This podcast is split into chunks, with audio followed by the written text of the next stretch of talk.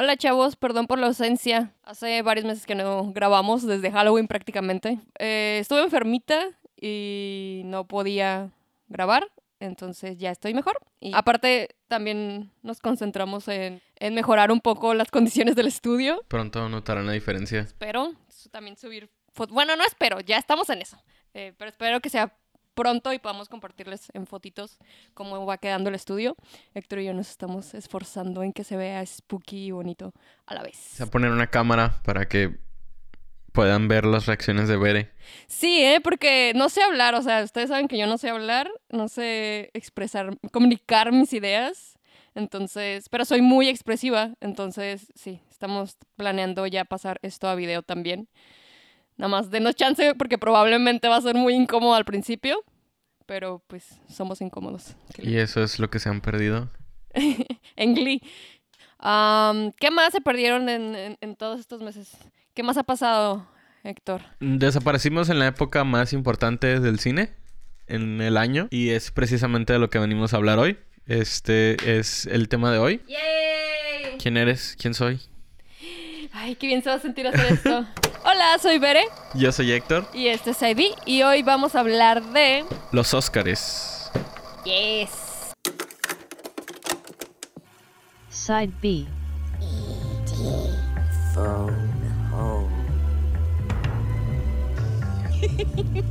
Side Side B. No todos los Óscares. No todos juntos. Particularmente eh, hablaremos de Mejor Película, los nominados a Mejor Película, que es digamos al que todo mundo le interesa. Y el, el premio final de la noche. Digamos que la verdad la mayoría de la gente se salta los demás y solamente quieren llegar a ¿Quién es la mejor película? ¿no?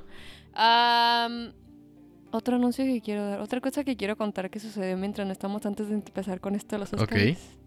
Héctor me acaba de regalar el mejor regalo de cumpleaños adelantado de Oh. este año. Oh, o sea, Ah. wow, es cierto. ok. Ok. El Eh, año pasado. Debimos de no, haber empezado, no, con- no, debimos haber ver, empezado con esto. Sí. Perdón, me acerqué mucho. Ok. Debimos de haber empezado con esto. Ok. El año pasado, el 31 de octubre del año pasado, que fue, creo que fue el, último el último podcast que subimos, fue el justo el 30. 28, ah, ah, bueno, X. El mero 31 de octubre, mi fecha favorita del mundo, del universo, anuncia My Chemical Romance que regresa. La gente que me conoce y si no me conocen, soy muy fan de My Chemical Romance. Am, Como toda niña emo que se respeta. Exactamente. Y, y- y- y fue como, por Dios, o sea, fueron unos malditos desgraciados porque anuncian que regresan y al siguiente día era la venta de boletos y el concierto era en, en- en diciembre. O sea, Dos meses. No, e- era imposible. Y aparte el boleto general estaba en 150 dólares. Y pues los podcasts no dejan tanto dinero. No. Entonces, este, pues ya, me, me decidí, fui madura con mi economía y dije, no lo voy a hacer.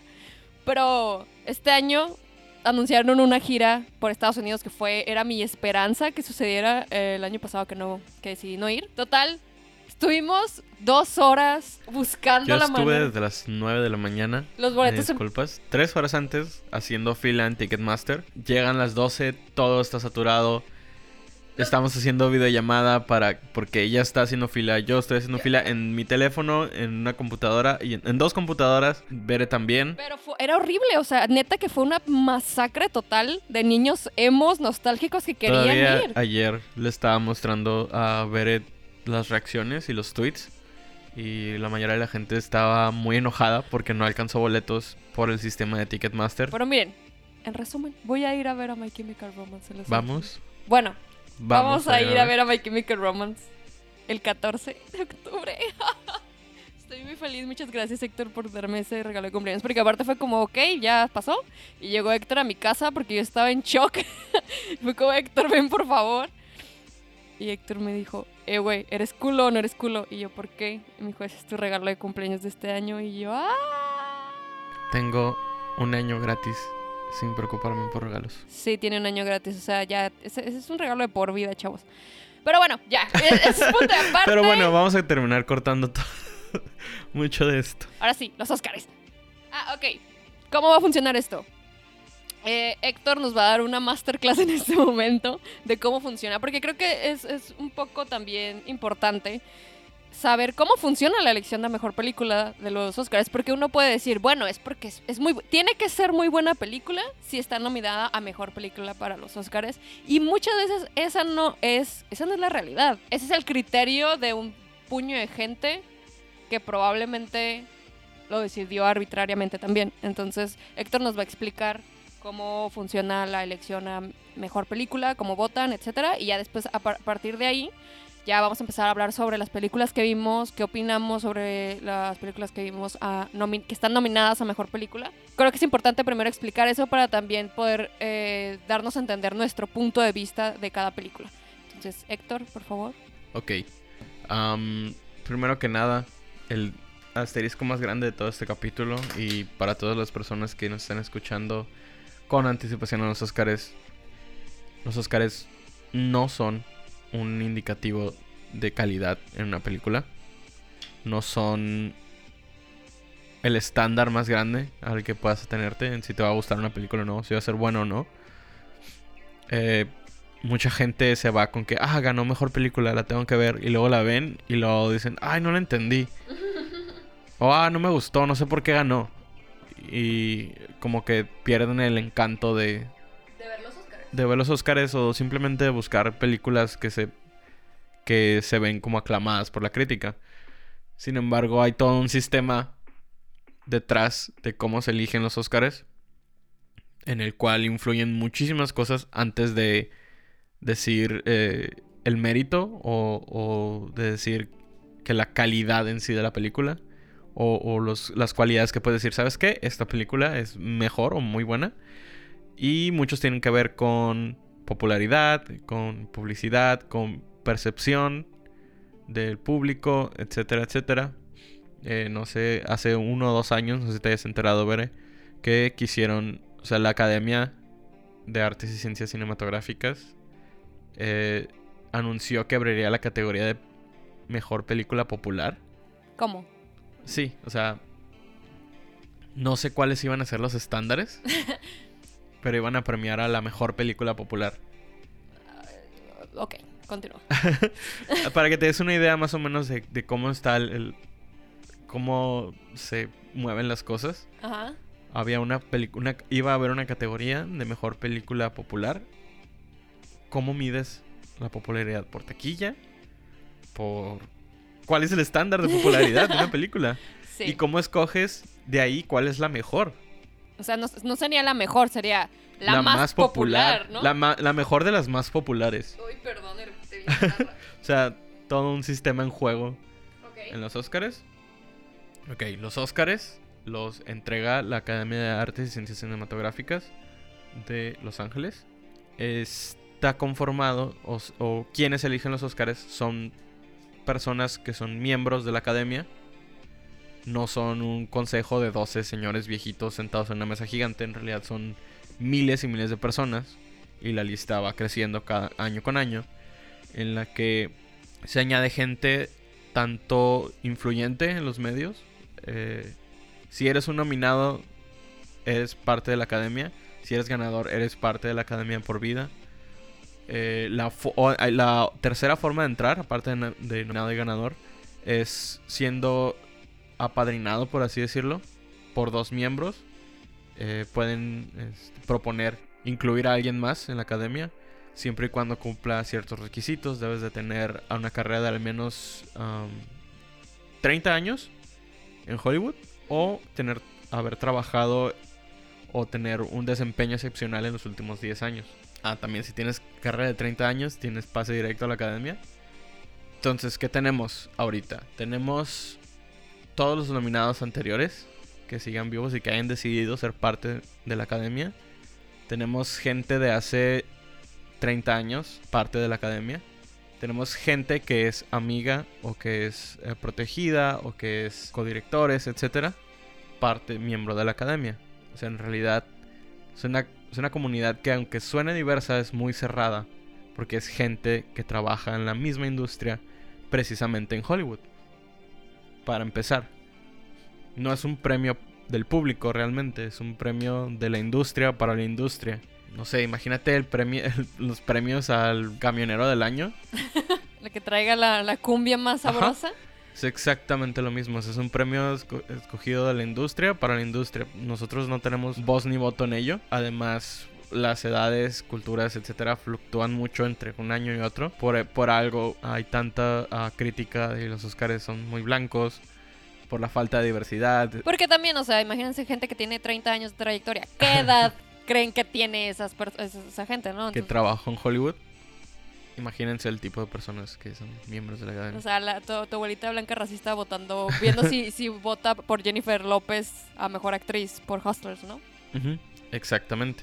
A eso iba. De hecho, les recomiendo cada año ah, The Hollywood Reporter. as- en estas fechas saca una un artículo que se llama Boleta de los Oscars brutalmente honesta, donde entrevistan a personas que votaron, miembros de la Academia anónimos, que indican quién, ah, por quién votaron o por quién creen que sus amigos o sus los otros miembros de la Academia votaron.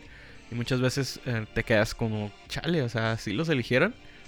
Eh, por ejemplo, escuchar que Uncut Gems no fue considerada para nada porque tenía a Adam Sandler enfrente. Y en Hollywood las se percibe a Adam Sandler como un payaso, como un, Como el Eugenio como un simplón, como ajá, como el Eugenio Derbez de, de Hollywood. Entonces, que ahora Eugenio Derbez es el- su propio Eugenio Derbez de Hollywood.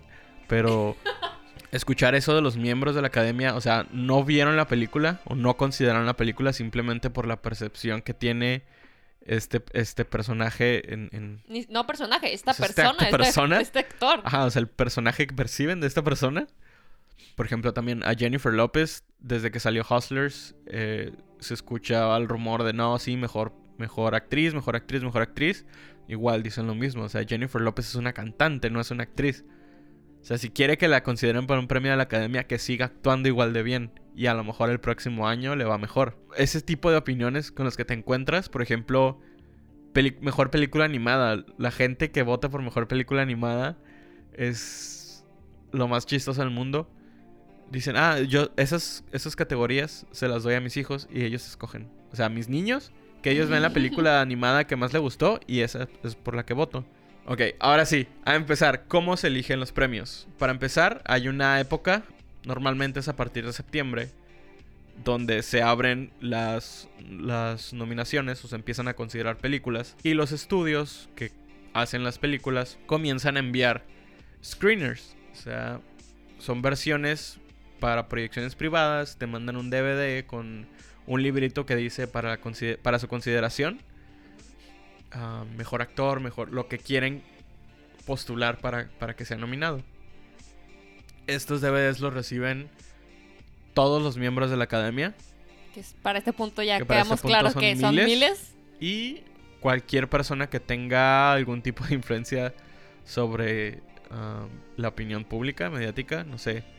Por ejemplo, hace, hace unos años hubo una controversia porque la película de Walter Mitty se filtró en internet. Como todos los años pasa con todas las películas. Pero esta copia en general era, en específico más bien, era muy distintiva porque estaba dirigida a Ellen DeGeneres. Entonces, el escándalo fue, o sea, cómo terminó la copia de Ellen DeGeneres en internet. Y, e- y la respuesta es que no las ven, no ven las películas, se las dan a, oye, ¿tú quieres ver esa película? Yo no la quiero ver, toma. O sea, ¿qué tanto que yo tengo un screener de... ah, claro, o sea, a ¿qué- mí, yo he comprado screeners en el tianguis. En el tianguis, ajá. Me he topado screeners de Piratas del Caribe, de Harry Potter, O sea, terminan en la basura. terminan porque- en la basura. Ajá. ¿A quién? O sea, ¿qué persona que está en Hollywood que tiene su tiempo ocupado dice, me voy a sentar, le voy a dar tiempo a la academia que no me está pagando por esto para ver estas 100, per- Cien- sí, películas? ajá, 100 películas. Obviamente no va a pasar. Entonces, en un acto de extrema empatía, nosotros no vimos todos los nominados tampoco. Pero, Nada, vimos to- vimos las a mejor película, solamente nos falta una. Ajá, pues bueno, así está el asunto, ¿no? Cada año miles de miembros reciben cientos de DVDs con películas para considerar en los Oscars. De estas películas, después, eh, un poquito más adelante en el año, eh, entre noviembre y diciembre, ellos reciben una lista en la que les dicen estas son las elegibles. ¿Por qué? Porque tienen que cumplir cierta, ciertos estándares eh, en, qué, en qué lugar se proyectan, por cuánto tiempo y así. De esta lista de cientos de películas que clasifican, se escogen los finalistas, que son los que nosotros conocemos ah, en enero, que anuncia la Academia oficialmente. Por ejemplo, este año para Mejor Película hay nueve nominados de 10 posibles. Eso significa que la mayor cantidad de votos se dividieron entre estas nueve películas, o más bien la cantidad necesaria de votos para ser considerados. Esas son las nueve películas para las cuales todos los miembros de la academia pueden votar. Porque, punto muy importante, eh, dependiendo de por qué mérito entraste a la academia, si tú eres un actor y entraste porque eres nominado mejor actor, puedes votar en las categorías que incumben a la actuación nada más. O sea, un actor no puede escoger mejor edición de sonido, no puede escoger mejor edición, no puede escoger mejor vestuario, tiene que escoger mejor actor, mejor actor de reparto, mejor actriz, mejor actriz de reparto y mejor película animada, mejor película. O sea, básicamente, cualquiera que haya sido tu función en películas y que ya estés dentro de la academia, puedes votar por las, las categorías que te incumben a ti como tu trabajo.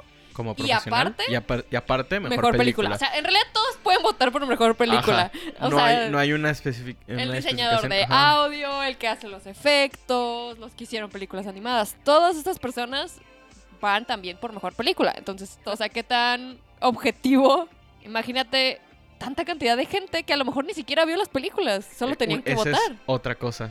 O sea, muy poca gente vio las nueve películas, nosotros incluidos. En fin, el proceso de, de elección de los Oscars no es nada transparente, no es nada sencillo, no es nada objetivo. Porque también, o sea, es que no hay manera en que tengas que comprobar que viste todas las películas que te mandaron por las que votaste. Justo este año, no recuerdo quién fue, fue una actriz que así como que levantó la manita desde el fondo y dijo, oigan, ¿qué les parece si ponemos un seguro en el sistema que no te permita votar por una película menos Que la hayas que visto. la hayas visto? Entonces, estamos hablando de que de todos los Oscars para atrás, no era necesario ver la película para votar por ella. Y de los Oscars en adelante, porque en realidad solo lo pidió, no se estableció. en fin. En resumen, las películas que están nominadas a los Oscars no son igual a calidad. No son las mejores No son las películas, mejores simplemente películas. son las más votadas entre los miembros de la academia que son parte de Hollywood. Digo, no, te- no, no podemos decir que ninguna lo son porque varias tienen sus méritos eh, durante toda la época de los Oscars. Muchas películas han tenido sus méritos, muchas películas es como, ah, qué bueno que están nominadas. Pero también muchas películas que han ganado mejor película y ha sido como, ay, qué raro, porque ganó esta y no ganó esta otra. O ay, qué raro, porque no está nominada esta. y Ajá. sí está nominada esta otra. Como por ejemplo, traemos así nuestro pinche rant, pero eh, eso sigue adelante. Bueno, con En fin, vimos nueve, no, ocho de los nueve nominados ocho de las nueve nominadas, dos de ellas, Dos de ellas ya hablamos en el ya podcast tienen su propio capítulo. para una, una análisis más, poquito más profundo, o una opinión un poquito más profunda. eh, pueden volver a los episodios de Once Upon a Time in Hollywood y, Joker. Ok, número uno, Once Upon a Time in Hollywood. ¿Qué te pareció la película? Me gusta, tiene sus méritos de todo, no se sienten las tres horas que dura, el vestuario está súper chido, la actuación de Leonardo DiCaprio, la actuación de eh, Brad Pitt, am, no el sé, diseño de producción, la recreación de Hollywood. está demasiado chida, se me hace que es bastante entretenida, no sé, o sea, creo tiene, que, tiene muchas cosas que, que merecen estar, que merecen estar ahí, Tienen un conjunto de eh, guion, dirección, actores, eh, cómo se ve la película. Sí, la, la relación que crean entre Brad Pitt y Leonardo DiCaprio es, está muy buena y creo que se merece estar nominada a Mejor Película.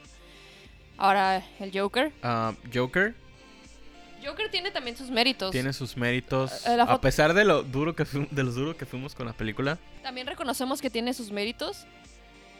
Um, el diseño de producción de... la, la recreación la de. Bueno, la, creación, de, de, de Gotham. Sí, se me hizo muy, muy chida, muy buena. Eh, el vestuario también está muy buena. El, el diseño de este Joker me gustó muchísimo. La actuación, obviamente, de... De Joaquin Phoenix es muy, muy, muy buena. Eh, la foto también me gustó, pese a que ya en edición siento que pues estos momentos súper largos del Joker bailando estaban muy de más. La música, recuerdo perfectamente que cuando empezó la película y que empezó la música te dije, qué buena música, pero no creo que está bien ejecutada porque está puesta en momentos en los que mm, siento que un silencio valdría más. Creo que mis, mis peros con Joker están en la, en la ejecución de la historia, en la ejecución de la dirección, más que en, en el lado técnico. Yo creo que en el lado técnico merece estar ahí. Sí, pero al final el discurso de la película, pese a que tiene su intención, creo que está muy mal ejecutado al final. El mensaje que al final llegó a los espectadores creo que fue un poco contrario a lo que quería. Y por eso sí siento que merece estar ahí, pero tampoco le voy a esa película. No es mi favorita. Ahora sí. ¿Con cuál quieres empezar? Eh, empecemos por la más reciente que acabamos de ver. Mujercitas. Acabamos de ver Mujercitas. La verdad es que yo sí tenía muchas ganas de ver Mujercitas simplemente por el cast, porque amo a Emma Watson, es mi crush. Y eh, también sale, ¿cómo se llama la chava que sale en Midsommar? Florence Pugh. Ella. Me gustó, no había visto nada de ella hasta Midsommar y la neta me sorprendió mucho en Midsommar. También vamos a dar una breve, porque no podemos extendernos por cada película como si hiciéramos un capítulo, pero en mi opinión la foto me gustó muchísimo.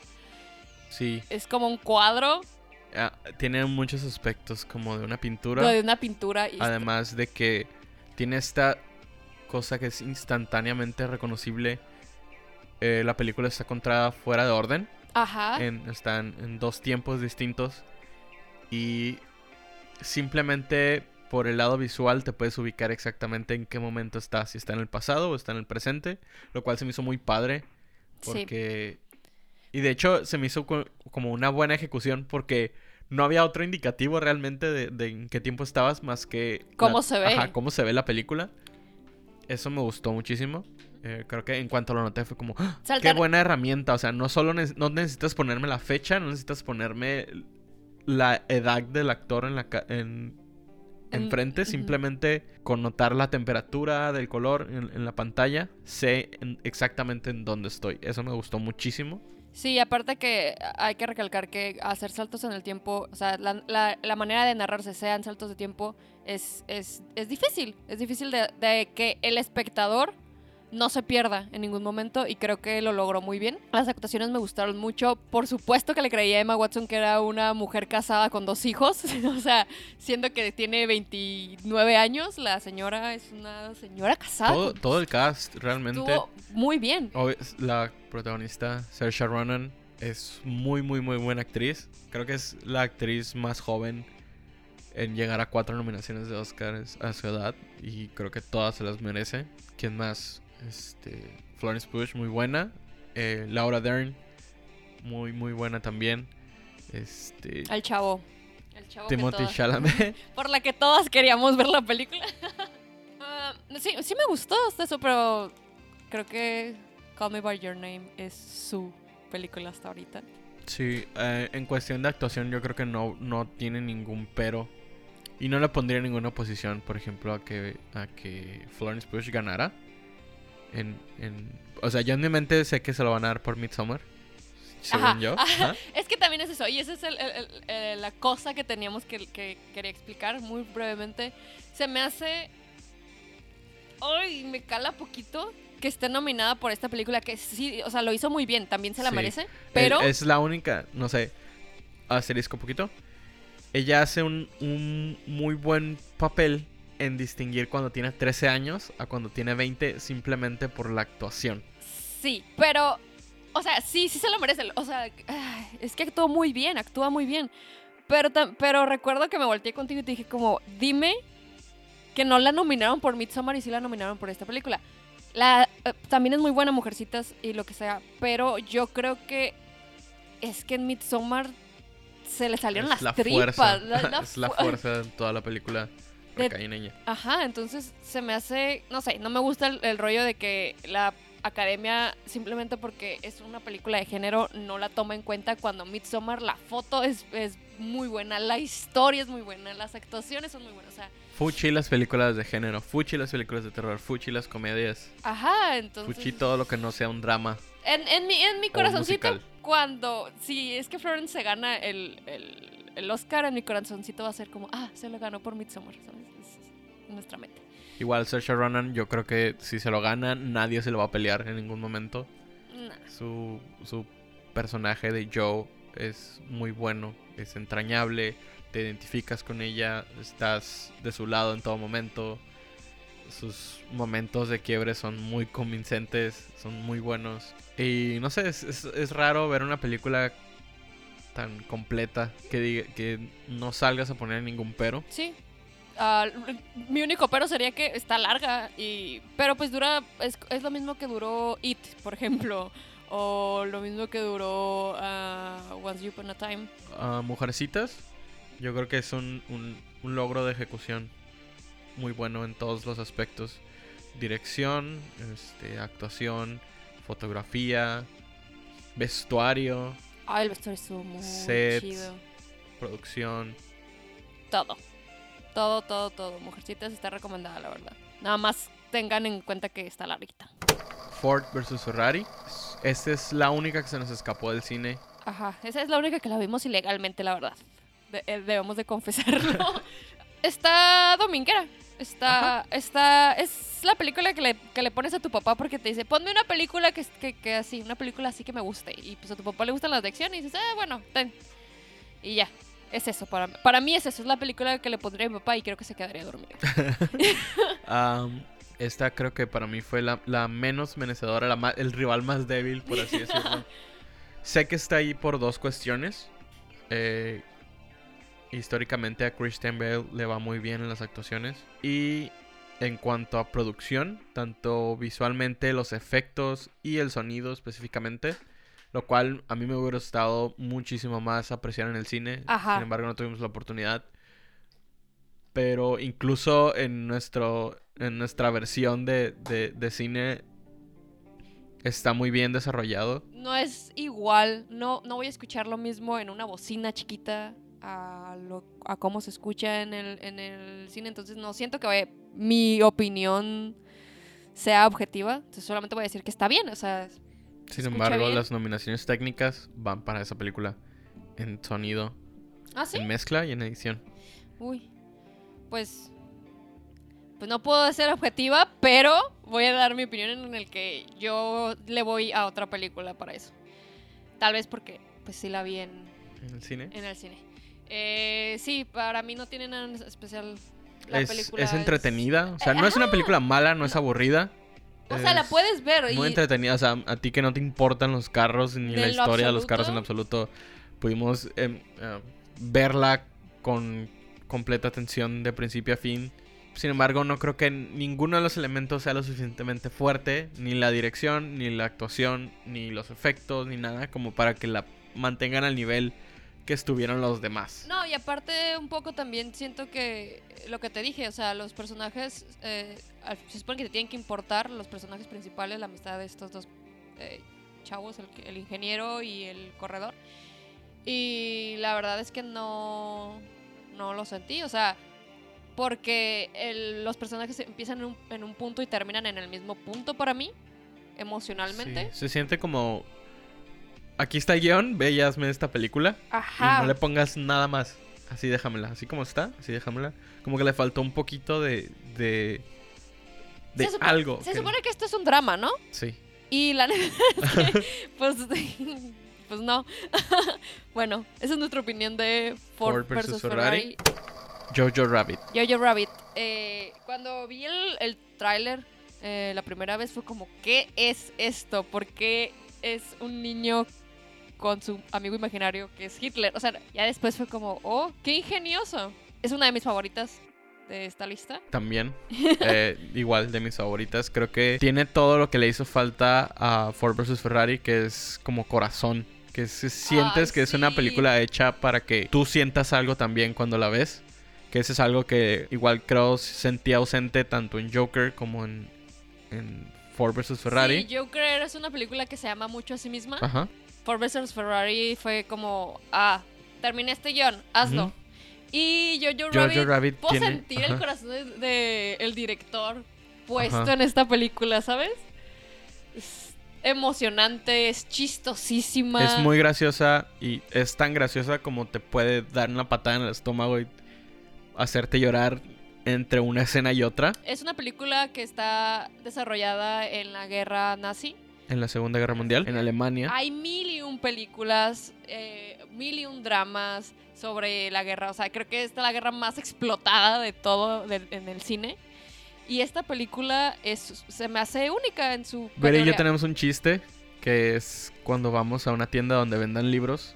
ah, Escoge una profesión, una profesión cualquiera, y al final le pones De de Hitler. Hitler, o de Auschwitz. Y, Y, va a te vas, a, vas a tener el bestseller que van a tener así enfrente hasta arriba. La bailarina de... Ajá, la, la actriz de Hitler. El eh, guardaespaldas, el guardaespaldas de, de Hitler. O sea, estos son títulos reales ¿eh? que vimos. el doctor. Ajá, el, doctor sea, de todo- Auschwitz. Cada historia que se pueda explotar sobre, la sobre el holocausto y la Segunda Guerra Mundial ya se explotó. Y esta película tiene un mérito de que te hace ver la guerra, y creo que es muy atinada a este tiempo, te hace ver la guerra tan ridícula como es. Como, ajá.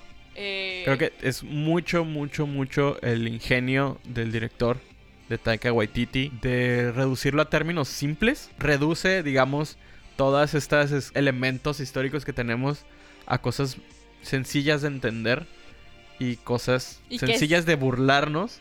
Porque es como, es tan ridículo como eso. Ajá. Es como, ah, niños, ahora vamos a, quemar libros. ¡Yay! Reduce la juven- las juventudes de Hitler, todo este sistema de lavado de cerebro para los jóvenes, a un campamento. Es como un campamento de los scouts. Es simple entender. te pone también en, en la perspectiva de un niño que crece en ese ambiente y que no conoce otra cosa más que la presencia de la guerra inmediatamente y la presencia del, oye, yo nací en el régimen que está mandando y yo nací bajo este, este héroe o este, esta figura. Para, para Jojo, eh, seguir a Hitler es tanto como los niños que seguían a He-Man. Yo quiero ser un Power Ranger. Yo quiero ser un Power Ranger. Ajá. Para él, su héroe, por tanta propaganda y, y el momento en el que nace, su amigo imaginario es Hitler, que además es interpretado por, Por el mismo Taika director. Waititi, Y, el ay, director. no, lo amo. Chistosísimo. Es muy chistosa, pero tiene también sus momentos muy tristes. Ajá. O sea, Tiene- esto puede ser tanto una Sí. comedia como un drama que Es te como, hace llorar. Oh, qué chistoso, pero oye, seguimos estando en esta época que fue muy oscura Ajá. y estamos viendo la historia de este niño que está dentro de este esta época y está está también fuerte, triste, tiene todo la- el diseño de producción, los vestuarios, los vestuarios de Scarlett Johansson los amé. Ah, Hablando de nominaciones, Scarlett Johansson está nominada por Mejor Actriz de Reparto. Ok, de Jojo Rabbit. Y mejor actriz por. también- está nominada por La historia del matrimonio también, ¿no? Está obviamente nominada a Mejor Película, mejo- Mejor Guión. De hecho, acaba de ganar Mejor Guión ayer en los en lo- el sindicato de guionistas. Ajá. Entonces nos da una buena señal de que sí se está apreciando la calidad y se está apreciando el- la virtud que tiene este guion, que es de reducir todo a algo que, que es tan sencillo de, de, De explicar. de explicar, de, de- de burlarte, pero además que te hace entender, ok, esto es el punto de vista de alguien en ese, en ese momento. O sea, me, me llegó mucho el hecho de que Jojo no tenía otro ejemplo. O sea, no tenía una figura paterna, entonces su figura paterna era Hitler y era su amigo imaginario, superhéroe. Sus juegos era juegos eran ser. Ser un soldado. soldado, pues. Entonces, eh, no sé, está muy buena, muy recomendada. Mm, Se merece mil años, mil veces estar nominada a mejor película. Qué bueno que está. Historia de un matrimonio. Marriage Story. Ok. Tengo una cosa, porque le creo más a Scarlett Johansson en Jojo Rabbit su papel de mamá que en, que en Historia de un matrimonio. Historia de un matrimonio se trata de, pues, este matrimonio que está... Empezamos con el matrimonio ya en trámites de divorcio. Primero están tratando de llegar a un acuerdo entre ellos y después, pues... Se comienza- complica. Se complica y se vuelve algo legal. Eh, por lo que se va complicando la, la relación en- entre estas dos personas, tienen un hijo en medio. Es tan simple como eso, como cómo se vive un divorcio. Divorcio. Tardé tres días en terminarla, y no porque esté larga. Uno, por circunstancias de que me tenía que ir, no la podía terminar de ver. Y dos, porque que particularmente a mí me esperan los dos. Adam Driver tiene una escena muy bonita. O sea, no, no está bonita, pero ah, es- está fuerte y es muy honesta. Creo que la el peso de esta película, si lo, si lo balanceas, o sea, si tuvieras una película plana que se tuviera que balancear en un solo punto, es esa escena Es de esa la que estás hablando. Que todo el mundo ya la ha visto inmediatamente. o sea, si no has visto la película, memes. ajá. ¿Has visto Todo el mundo ya sabe de qué, de qué escena estamos hablando. Y sin embargo, creo que solo ese punto el que sostiene a toda la película, creo que es suficiente para que sea considerada. Porque en, entra- en esa escena entran en papel, en juego, todos los demás elementos, además de la actuación. O sea, la dirección de, de, de los actores en ese momento, la actuación, la foto, que es algo que no es nada vistosa, ni es nada que tengas que decir, o sea, wow, Ay, crearon un... qué técnica, ajá, ¿no? una- No. Simplemente es- en ser sencilla y en ser precisa es muy buena. Eh, Creo que ese es, ese es mi, mi resumen de toda la película. O sea, está... Es precisa en lo que te quiere mostrar y, y no, no tiene ninguna otra intención más que mostrarte Te- te- este- esta historia, o sea, es- Y no sé, a mí me gustó mucho. Eh, igual, no estaba en el mood de ver la Ay, película. Sí, lo tuve que convencer Ajá. tanto para que viera la película. Y me terminó gustando bastante y me quedé con, la, con esta impresión. O sea, la- las actuaciones tan fuertes necesitan a un director que pueda también controlarlas. O sea, que pueda estar a cargo de, de estas dos um, figuras tan, tan prominentes dentro de la- del proyecto, de la película que estás haciendo. Y creo que se logró muy bien. Tanto como que en el momento final de la película, en un acto tan sencillo. O sea, en un- o sea, el- la película no tiene un, digamos, final Feliz, ni triste, final, ni ajá. nada. Tiene una ajá, conclusión una conclusión a para la- las personas. para las personas. ajá. eh, sin embargo, puedes sentir muchísimo a través de las acciones tan pequeñas que suceden al final de la película. Creo que eso es lo que se me quedó más. Eh, el guion también es muy, muy bueno. Igual volviendo a particularmente a esa escena, el, el back and forth, el yo te digo, tú me, Tú me dices, ajá, O sea, te terminas también desesperando. ajá, o sea, por te, te- ambos. te sientes en medio de la sala cuando están peleando. Eh, eh, Y no sé, creo que de todas las películas, en esta se me quedaron más los diálogos. O sea, puedo recordar los diálogos de esa escena, por ejemplo.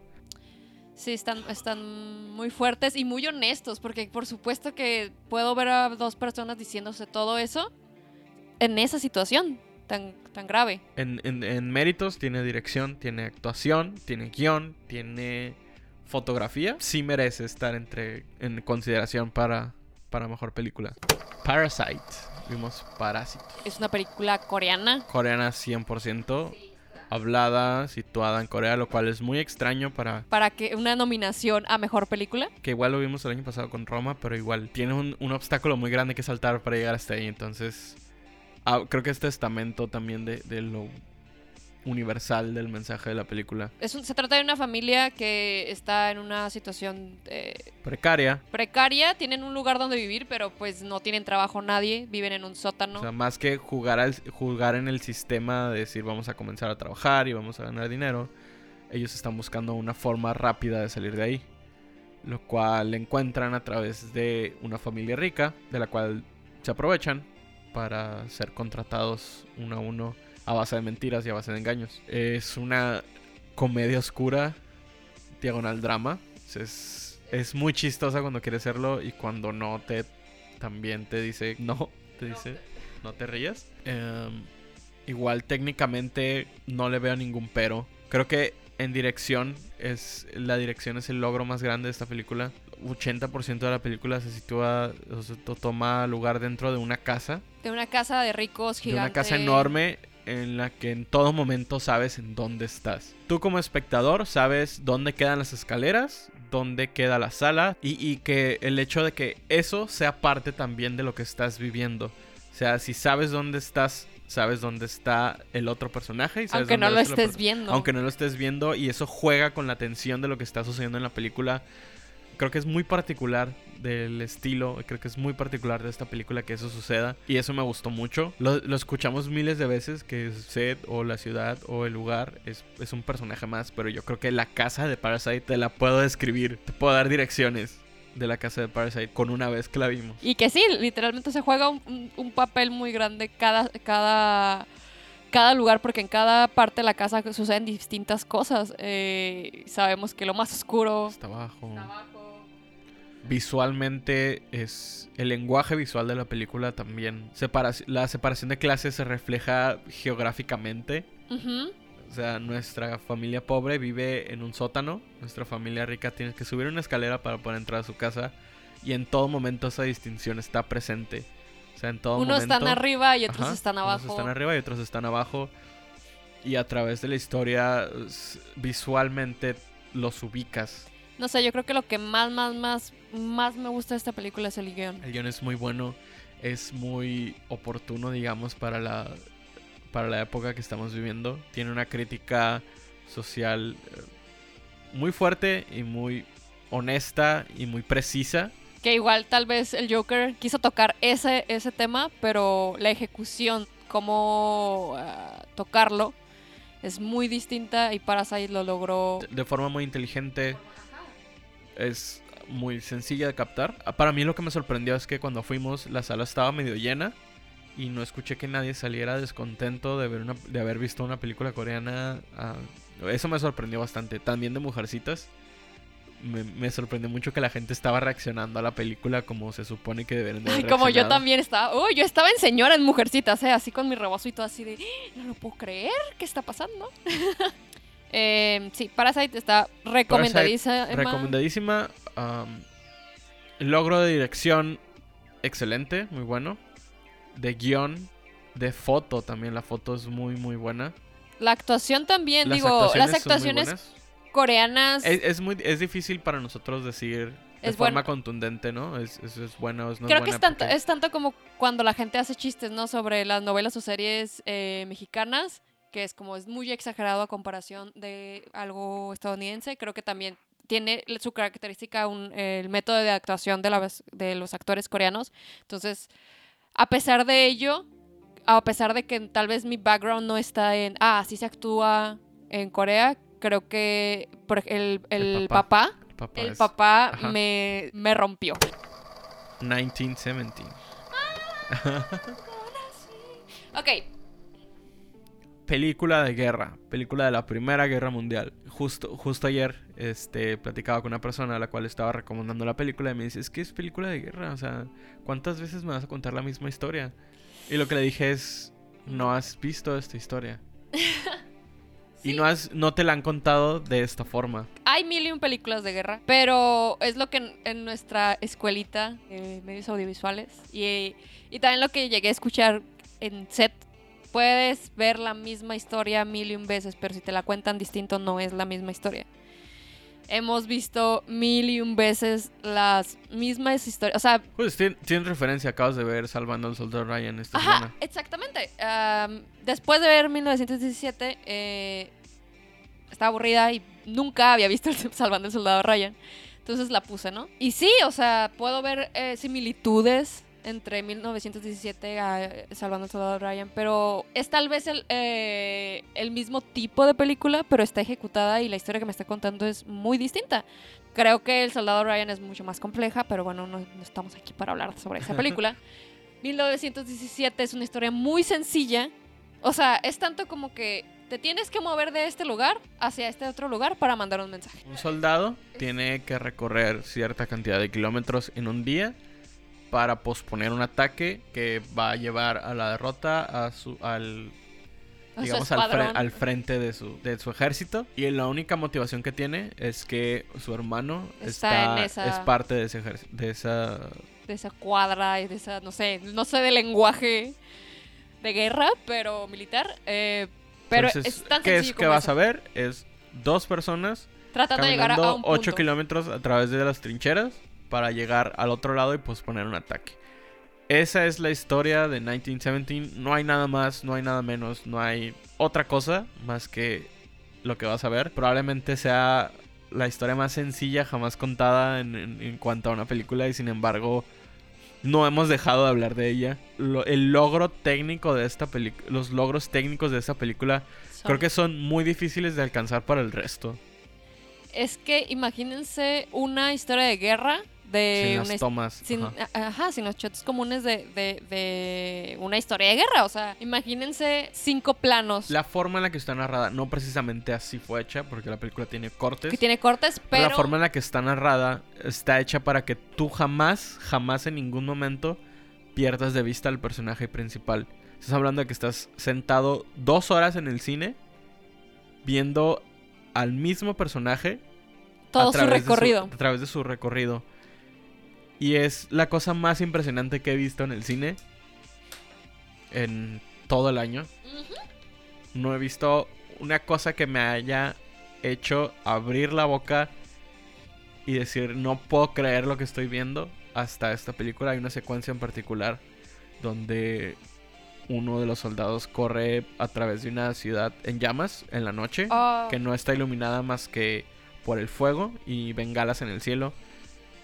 Y no tiene otra cosa más que música y la imagen del soldado corriendo. Y creo que es la cosa más bella que he visto. La en música película. de esta película me gustó muchísimo y es que la música puede ser muy buena, pero si no la acomodas en los momentos en los que tiene que estar, no te sirve de nada y esta película la música es muy buena y está en los momentos precisos, tiene los silencios que tiene que tener. Es, es, eh, técnicamente Técnicamente es está muy buena. perfectamente ensamblada. la, la, la historia sí es sencilla, pero La historia es sencilla, pero el mensaje también es, es muy fuerte, es muy relevante. Tanto esta como Jojo Rabbit tienen este mensaje de, o sea, si lo reduces a las personas que realmente están en- peleando la guerra, es algo muy estúpido. Y creo que ambas te hacen entenderlo, pues, o sea, al final de cuentas estás, estás peleando, estás arriesgando tu vida por un motivo Por que un- te rebasa. por un ideal que no, que a Por- lo mejor ajá, ni siquiera que compartes. por un ideal que no compartes. Yo creo que esta es la película más completa de todas. y Jojo Rabbit. O sea, es, es, es eso. Es, Jojo Rabbit es una película que está situada en un momento de guerra. 1917 es una película que está situada en un momento de guerra y ambas lo cuentan de manera muy distinta. de manera pero muy lo, distinta. pero lo logran de la misma forma. Dan el- el mensaje claro. Y creo que no tienen ningún pero en cuestión técnica. Los dos utilizaron dos, dos maneras muy distintas de contarlo, pero no le pongo el pero a ninguno. Más que 1917 me impresionó de... Sí. O sea, por mucho se lleva al resto en cuanto a, bueno, a nuestras impresiones personales al salir del cine. Los dos salimos como, wow, que acabo de ver. Sí, como, espérame, déjame lo proceso. O sea, salimos callados, ¿sabes? Fue como, a ver, aguanta. Déjame proceso lo que acabo de ver. Eso fue 1917, está muy recomendada, todavía está en el cine, si la pueden alcanzar a ver, véanla por favor.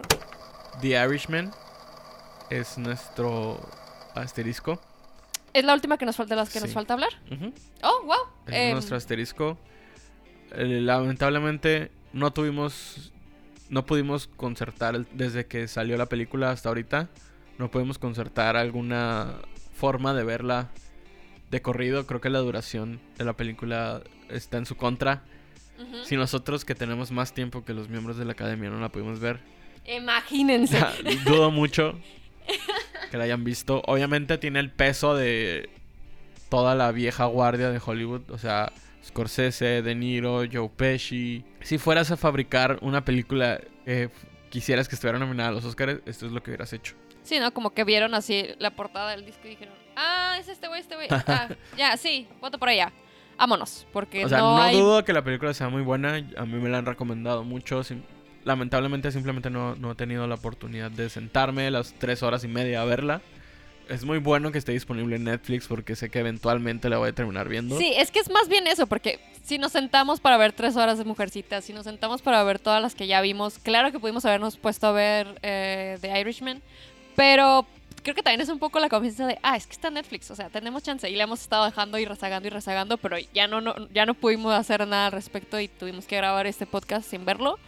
No podemos dar una opinión sobre ella más Sin que... embargo, yéndonos por am, premios anteriores, Digamos que esta película salió justo en el momento de la temporada de premios. Ah, mucho recae de muchos de los méritos reconocidos caen en la actuación. Y sin embargo, habrá que esperar porque, como les digo, o sea, son premios de la industria para la industria, son premios de gente que trabaja en la industria. Entonces que no les sorprenda que mucha gente reconozca a Scorsese y no, por ejemplo, no reconozca a Taika Waititi, por ejemplo, que es el director de, De Jojo de Rabbit. Jojo Rabbit.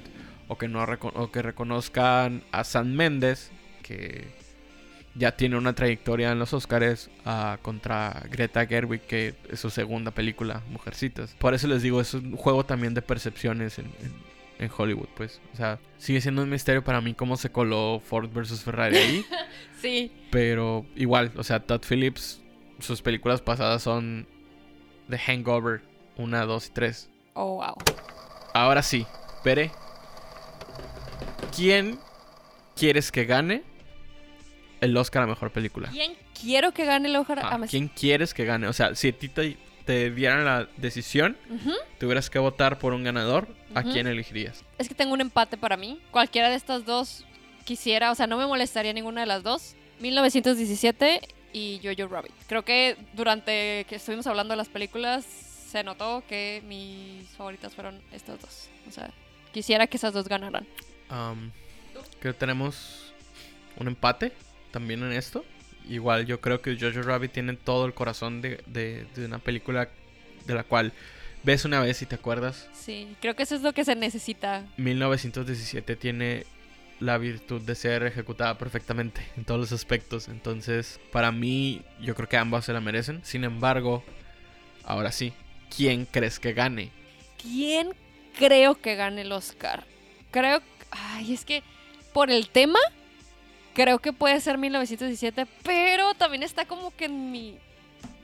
Que espero que no, pero. ah. Joker, por la popularidad que obtuvo. Sí. Ese es un, un elemento muy pesado en contra del resto. Es el hecho de que Joker haya estado en las noticias desde un mes antes hasta un mes después de que salió. Y que Hasta ese- ahorita siguen hablando del Ajá. Joker, o sea, porque tiene cuántas nominaciones, 11. Ujú. y Es la- la... más nominada de este año. Pero pues también eso no es. La más, es la más escuchada, digamos, ¿no? O sea, de la que más escucha la gente. Entonces, Pero pues mira, el año pasado una de las más escuchadas, al menos que yo sepa, fue Roma y pues no ganó, ganó. ¿Cuál fue la Green Book. Green Book? Que hasta ahorita no la he visto porque no me dan ganas de verla. ¿Tú cuál? Tu favorito, tú, lo que crees que va a ganar, Creo que va a ganar 1917 diagonal el Joker. yo creo, igual. Eh, me, va a dar- me va a hacer como un poquito recorrido por todas las películas. The Irishman. Lo que tiene a favor es el prestigio. Ajá. Es una película de prestigio, así lo mencionan los miembros de la academia. Hablan de, de The Irishman como una película de prestigio, porque tiene mucho peso detrás.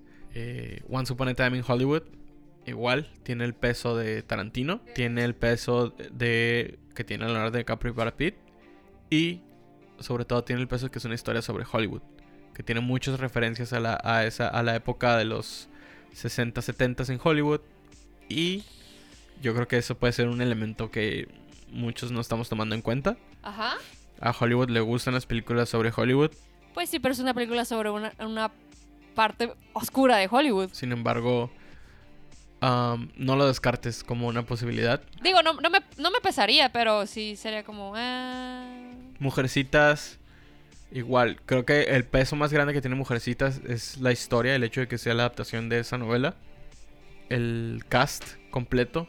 Ah, ya me hiciste dudar de mi respuesta. a Ford vs Ferrari no veo ninguna posibilidad a menos de que sea tan contendido el resto de las películas que se la dan a esa. Ah, hubo un caso el año pasado de algo parecido con Green Book. Tengo Joker. Joker, te digo, tiene la posibilidad de que por ser tan popular haya recibido más votos y además... A final de cuentas estamos viendo un espectáculo, al final de cuentas estamos viendo un programa de televisión. Si Joker gana, los Oscars van a ser la cosa más hablada de aquí a marzo. Jojo Rabbit, muy buena película. Pinche Héctor, me estás volviendo a dar un resumen. Ya dime. ajá, pero no creo que vaya a ser reconocida de esa forma. Yo tampoco. Ah, Parasite, igual, excelente película. No creo que vaya a ser reconocida de esa tampoco. forma. Le van a dar ah, mejor película, internacional, Sí, como su reconocimiento de, de consolación. Sí, pues Pero- ah, como a Roma. Roma eh, ganó Ajá. esa, ¿no? Pero mejor película no se la lleva. Y 1917, aunque para mí es la más fuerte, creo que por cuestiones políticas el, el dárselo a una película de guerra no va a funcionar. ¿Crees? ¿En serio? Creo, ajá, creo. Es que, mira, Hollywood se mueve, mu- está muy arriba, digamos, y se mueve mucho con la marea de la opinión pública. Sí, sí. Entonces, el año pasado Green Book ganó porque es la única, eh, porque era la película donde los negros y los blancos convivían y se hacían amigos ante las quejas de diversidad. Este año empezamos con una amenaza de tercera, de guerra, Tercera mundial, Guerra Mundial. Claro. Tienes mucha razón. y hay un todo el movimiento antiarmas en Estados Unidos que se dio el, el año pasado y que se ha dado en los años anteriores. Creo que tiene un, un peso también eh, sobre 1917 para decir, ¿sabes qué? Y la película de guerra igual y no. Bueno, de ser así, tendré que cambiar mi respuesta y yo creo que se la dan. No la he visto, pero por lo que dices, sí es cierto. Tiene peso de quién viene y de Irishman podría ser. Pero también, ¿sabes cuál es mi problema? ¿Cuál- ¿Por qué no lo veo pasando también? Porque es de Netflix. Ah, e iba con Historia del Matrimonio. Historia del Matrimonio, igual, o sea, no me molestaría que ganara. Yo creo que es una película buena, que mucha gente disfrutaría. Pero tiene el estigma de es una peliculita de Netflix. También la de, la de The Irishman es de Netflix, ¿no? Entonces, eh, e- ese es mi. Pero Scorsese pesa más que Netflix. Pues no sé, ahí sí. Sería The Irishman y si no. O sea, es, es que estoy entre esa y todavía 1917. Porque quiero, quiero esperar que sí vale lo, lo técnico que tiene. Ok. Yo creo que en cuestión eh, de percepción pública y cuestión política, Joker ganaría. O The Irishman. Sí, ¿no? Joker, no, The Irishman. Si gana. Con nuestras, con nuestras sombrías predicciones se acaba el podcast. o no tan sombrías, no sé, a alguien le gusta el Joker y va a estar muy feliz con que gane el Joker. Para mí, la neta, no me voy a, voy a hacer un berrinchazo porque no es que odie la película, sino que de verdad no creo. Creo que en comparación nos gustaron muchísimo más las otras. Y en mi corazón en realidad ganó Midsommar. O sea, cualquiera que sea, si no gana, si no gana 1917 o Jojo Rabbit, para mí Midsommar fue la que ganó. Bye. En fin, Yo soy Bere yo soy Héctor. y esto es Side B y nos pueden encontrar en Facebook y en Instagram como Side B Podcast. Y nos pueden escuchar en Spotify, en Anchor, en Apple Podcast como Mixtape Radio. Y ya.